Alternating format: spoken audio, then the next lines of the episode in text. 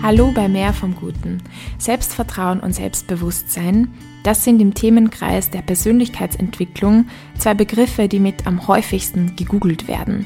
Du bist hier also überhaupt nicht alleine, wenn du dir die Frage stellst, wie kann ich mehr Selbstvertrauen oder ein höheres Selbstbewusstsein erlangen. In dieser Podcast-Folge möchte ich dir einen Mindshift mitgeben.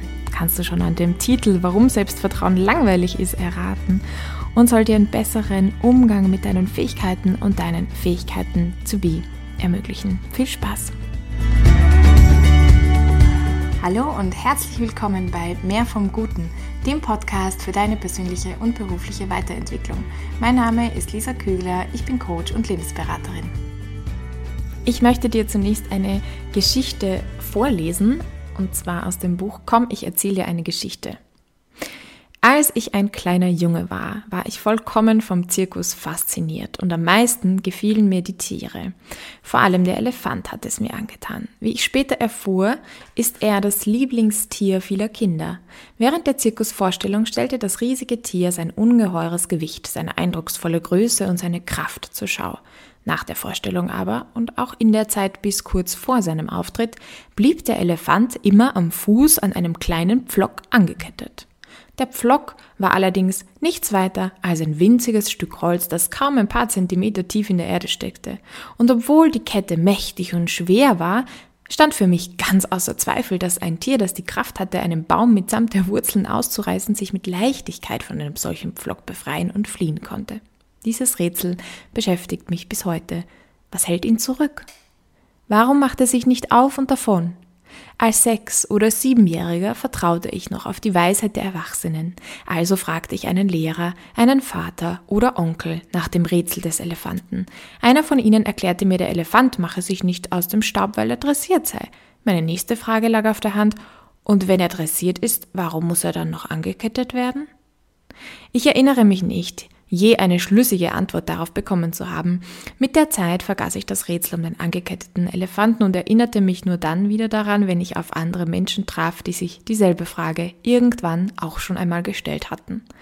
Vor einigen Jahren fand ich heraus, dass zu meinem Glück doch schon jemand weise genug gewesen war, die Antwort auf die Frage zu finden. Der Zirkuselefant flieht nicht, weil er schon seit frühester Kindheit an einen solchen Pflock gekettet ist. Ich schloss die Augen und stellte mir den wehrlosen, neugeborenen Elefanten am Pflock vor. Ich war mir sicher, dass er in diesem Moment schubst, zieht und schwitzt und sich zu befreien versucht. Und trotz aller Anstrengung gelingt es ihm nicht, weil dieser Pflock zu fest in der Erde steckt. Ich stellte mir vor, dass er erschöpft einschläft und es am nächsten Tag gleich wieder probiert und am nächsten Tag wieder und am nächsten bis eines Tages, eines für seine Zukunft verhängnisvollen Tages, das Tier seine Ohnmacht akzeptiert und sich in sein Schicksal fügt. Dieser riesige, mächtige Elefant, den wir aus dem Zirkus kennen, flieht nicht, weil der Ärmste glaubt, dass er es nicht kann. Allzu tief hat sich die Erinnerung daran, wie ohnmächtig er sich kurz nach seiner Geburt gefühlt hat, in sein Gedächtnis eingebrannt. Und das Schlimmste dabei ist, dass er diese Erinnerung nie wieder ernsthaft hinterfragt hat. Nie wieder hat er versucht, seine Kraft auf die Probe zu stellen. Wenn du die Geschichte schon kennst, und vermutlich ist das so, weil sie sehr bekannt ist oder diesen Umstand, es ist ja eigentlich keine Geschichte, dann will ich dich trotzdem einladen, jetzt mit einem neuen Blick darauf zu schauen. Oft, wenn wir was kennen, ist das so, ah ja, das kenne ich schon, passt und kenne mich schon aus, weiß schon, worauf es hinaus will, und tun das wieder so zur Seite. Und ähm, ich glaube, wir verstehen die Geschichte oft so, dass der Pflock, das ist irgendeine Fessel, die uns hindert, vielleicht Angst oder so, und dann machen wir bestimmte Dinge nicht. Wir gehen unseren Träumen nicht nach, wir kündigen nicht, wir gehen nicht ins Ausland oder machen sonst auch keine verrückten Dinge aus Angst heraus oder weil wir es uns nicht zutrauen, weil uns eben dieses Selbstvertrauen fehlt und wir glauben, wir haben diese innerliche Kraft auch gar nicht und sind dessen auch wirklich überzeugt und vielleicht ist es auch tatsächlich so, ja, dass wir bestimmte Dinge einfach noch nicht können.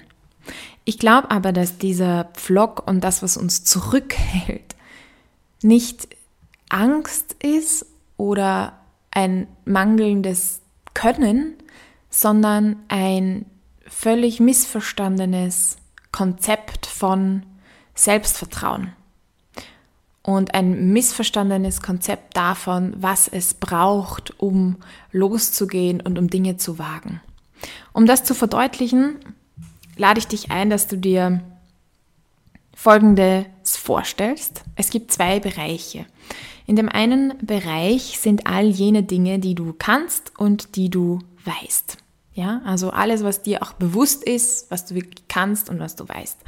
In dem anderen Bereich sind all die Dinge, die du wissen und können könntest. Dort liegt also dein Potenzial. Jetzt ist es so, dass dein Potenzial, viel, viel größer ist als dieser erste Kreis deines Wissens und deines Könnens. Das vergessen wir auch manchmal. Sehr eindrücklich schildert das immer Gerald Hüther, ein Neurowissenschaftler, der sagt, auch in unserem Gehirn sind so viele Nervenzellen, gut, das wissen wir, und bereits im Mutterleib als Baby formen sich hier Verbindungen, Synapsen heraus, die ähm, perfekt angepasst sind an den individuellen Körper, dass wir den gut steuern können, unsere Arme, unsere Beine und so weiter. Und äh, mit diesem Festlegen von Verbindungen werden hier Wege und Bahnen geschaffen, Dinge, die man kann und die man weiß, aber es gäbe noch zigtausend andere Optionen und Möglichkeiten. Und im Laufe des Lebens, man eignet sich Dinge an und hat dann sozusagen als Opportunitätskosten das Potenzial, das dann da noch liegt. Oder er sagt auch, es gibt die sogenannte Junk-DNA, vielleicht kannst du dich aus dem Biologieunterricht erinnern, die DNA, wir sagen, die brauchen wir eigentlich gerade nicht. Und er sagt, das ist eigentlich Potenzial, das ist Potenzial, das da ist, das exprimiert werden kann, also Gene, die gelesen werden können, wenn sich zum Beispiel unsere Umweltbedingungen verändern oder wir aus irgendeinem Grund das bräuchten. Also eigentlich sind wir ein wandelndes Potenzial. Das Potenzial, das in uns steckt, ist noch viel, viel größer als das, was wir von uns schon kennen und wissen und wo wir glauben, das können wir. Jetzt kommt eine kurze Werbeeinschaltung für die Umwelt. Untersuchte Bestände wild lebender Arten sind seit 1970 um durchschnittlich 68 Prozent gesunken. Das betrifft Säugetiere, Vögel, Amphibien, Reptilien und Fische. In den am stärksten betroffenen Süßwasserlebensräumen haben die untersuchten Bestände sogar einen Verlust von im Schnitt 84 Prozent, also um drei Viertel erlitten. Laut dem im Mai 2019 publizierten globalen Bericht des Weltbiodiversitätsrats der UN-Organisation IPBES könnten eine Million Tier- und Pflanzenarten innerhalb der nächsten Jahrzehnte vom Aussterben bedroht sein. Es wird vom sechsten großen Massensterben in der Geschichte gesprochen. Die Gründe dafür liegen in Rodungen, Waldbränden, dem Klimawandel. So verschwindet zum Beispiel Eis und Eisschollen, auf denen Walrosse oder Eisbären leben, Verunreinigungen und Verschmutzungen, Pestiziden und Insektiziden auf den Feldern und vieles mehr. Das war die Umweltwerbung, weil Hinsehen besser ist als Wegsehen. Okay, das war jetzt einmal das eine. Jetzt, wenn hier neue Dinge oder einfach Dinge und Aufgaben anstehen, ja, ähm, und das sind Dinge und Aufgaben, wo du weißt, du kannst sie lösen mit dem, was du weißt und was du kannst. Ja? Das sind Routineaufgaben. Ich weiß zum Beispiel, ich kann Schuhe binden. Habe ich mal gelernt, konnte ich irgendwann mal nicht, aber jetzt kann ich es und ich fühle mich darin auch extrem sicher. Hm? Gut, dann gibt es als nächsten Schritt die Dinge, die ich die mich herausfordern. Also da habe ich eine Aufgabe und ich kann Teile davon vielleicht mit den Dingen, die ich weiß und die ich kann lösen, aber bei anderen Dingen muss ich mir wieder, also andere Aspekte davon, da muss ich mir was aneignen, da muss ich kreativ sein und das macht so ein bisschen Angst, aber es macht auch Lust, es macht auch Freude, es ist interessant, da geht es darum, Probleme zu lösen und ähm, da lerne ich dazu, da wachse ich. Äh, das, sind, das sind Herausforderungen. Also das erste waren Routineaufgaben, das zweite sind Herausforderungen. Und dann gibt es auch noch Aufgaben, wo mir alles, was ich bisher kann und weiß, überhaupt nichts nützt. Ja, das müsste ich total neu irgendwie erarbeiten. Ähm, Ich, ich suche jetzt gerade nach einem Beispiel und mir fällt jetzt gerade nur ein, eine Operation zu machen. Das würde mich total überfordern. Also selbst wenn ich da, ich habe zwar schon gelernt, wie ich mit meinen Händen umgehe, aber ich habe keine Ahnung, wie man näht und was sie. Also es würde mich maßlos überfordern. Wenn ich da so hineingeschmissen werden würde, würde auch niemand machen, Gott sei Dank. Und das wäre Überforderung. Also äh, wenn ich hier nur im, im, im zweiten Bereich bin oder fast nichts mehr vom ersten drinnen ist. Wir haben Routinen, wir haben Herausforderungen, wir haben Überforderung. Und wo ich jetzt dieses große Missverständnis sehe, das ich vorher angesprochen habe, ist, dass wir glauben, Selbstvertrauen bedeutet, dass ich mir sicher bin, dass ich Aufgaben, seien sie auch Herausforderungen, lösen kann. Ich weiß nicht, woher dieser Glaube kommt, dass ich, wenn ich äh, Dinge anfange, wenn ich neue Dinge anfange, die ich, Dinge, die ich noch nie gemacht habe, dass ich hier eine Sicherheit an den Tag legen muss, dass ich das können werde. Rein logisch geht das auch gar nicht und trotzdem beobachte ich das immer wieder, dass, dass, wir, dass wir glauben, dass das so sein müsste. Selbstvertrauen im ersten Bereich, also in den Routineaufgaben, dort ist sie dort ist es eigentlich langweilig. Also wir alle wissen, Routineaufgaben ist auch mal gut, auch im Job. Da muss man sein Gehirn nicht so viel anstrengen. Aber wenn man nur Tag ein, Tag aus Routineaufgaben macht, ist es richtig langweilig. Und das ist Selbstvertrauen. Ich, ich nenne das noch lieber Selbstsicherheit. Da bin ich mir sicher. Da bin ich mir vollkommen sicher, das kann ich und so. Und es ist einfach langweilig. In diesem zweiten Bereich, wo schon diese Herausforderung mit dazukommt, da finde ich jetzt den Begriff Selbstvertrauen tatsächlich sehr passend. Und zwar so verstanden, dass es um Vertrauen geht. Da ist ein gewisses Risiko drinnen und ich weiß es eben nicht. Es gibt ein Risiko to fail im Sinne von, wenn man lernt, macht man Fehler. Das ist eigentlich nicht schlimm und das weiß auch jeder, wenn man etwas lernt, darf man Fehler machen, aber irgendwie vergessen wir das und wir meinen dann, wir müssen das können. Äh, ich beobachte es auch im, äh, bei Jobs. Also wenn man sich jetzt anschaut, Jobbeispiele, Jobbeschreibungen, Stellenangebote. Du bist da auf der Suche nach einem nächsten Job und eigentlich musst du immer alle Anforderungen bereits können, nicht? Also die wollen so und so viele Berufserfahrung, die wollen, dass man das, das, das, das, das und das alles kann. Alles muss man bereits können.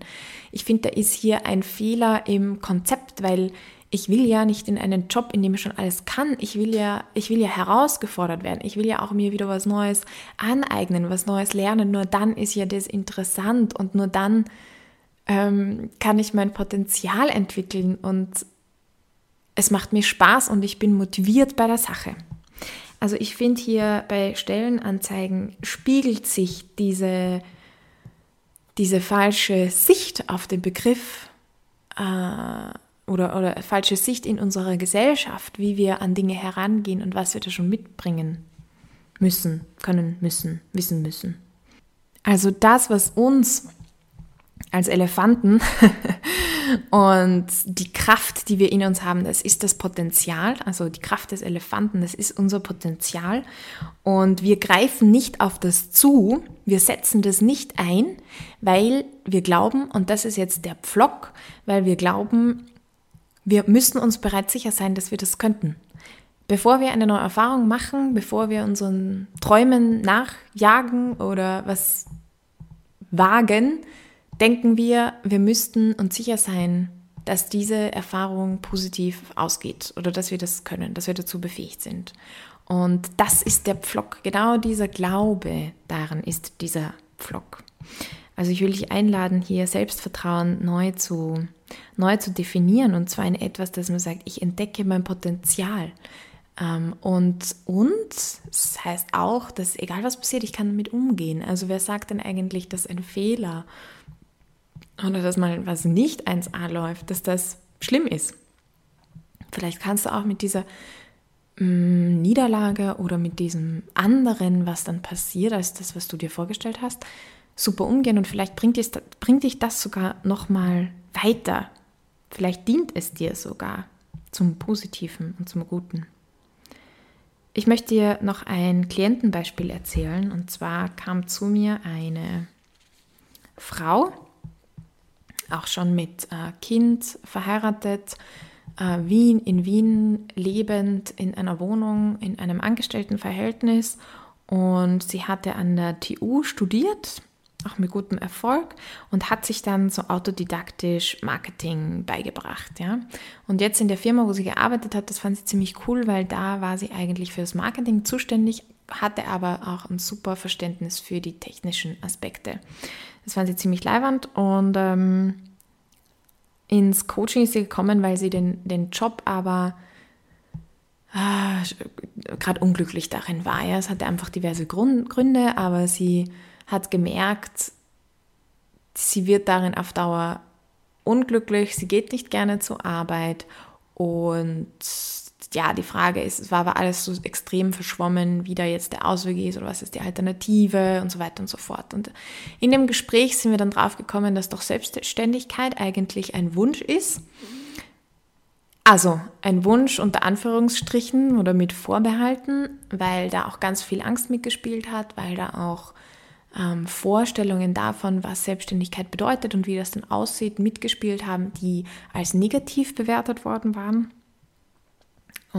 Und, und was auch mitgespielt hat, ist eben, war eben der Glaube daran, dass, dass die Fähigkeiten noch nicht ausreichen. Nicht? Also da, um selbstständig zu sein, muss man auch dieses und jenes und das können. Und was wir dann sehr schön herausarbeiten konnten, war, dass hier aber eine Fähigkeit liegt, nämlich sich autodidaktisch Dinge beizubringen. Das hat sie sich schon mit den Marketing-Sachen hervorragend gemeistert. Und warum nicht auch jetzt auf die anderen Fähigkeiten, die noch fehlen, anwenden, ja? Also sie hat ja schon das mal erlebt und erfahren, dass sie sich Dinge selbst beibringen kann. Und das war wirklich schön zu beobachten, weil innerhalb kürzester Zeit ist hier so ein Knoten aufgegangen und plötzlich war auch dann die Freude da und die Lust, sich auf dieses Abenteuer einzulassen und hier Dinge neu zu lernen und dazu zu lernen und zu sagen, okay, ja, stimmt, stimmt, eigentlich, hm, das könnte funktionieren, das kann ich schon auch. Ja, das war extrem cool und schön. Also ich hoffe, dass du dir auch ein bisschen ein Mindshift mitnehmen konntest jetzt von dieser Folge. Ich stehe dir gerne auch für ein Coaching bereit im Einzelsetting oder auch im Gruppensetting. Am 12. Oktober startet wieder die Expedition Y und wenn du dich mit uns in einer Gruppe noch mehr mit dem Thema Selbstvertrauen auseinandersetzen möchtest, dann komm gerne am nächsten Freitag zum Friday Night Talk wieder mit einer Übung zum Selbstreflektieren. Und ja, ich, ich, liebe, ich liebe die Atmosphäre dort, ich liebe die Power dort und freue freu mich auch, wenn du, wenn du mit dabei bist und das auch mal erlebst.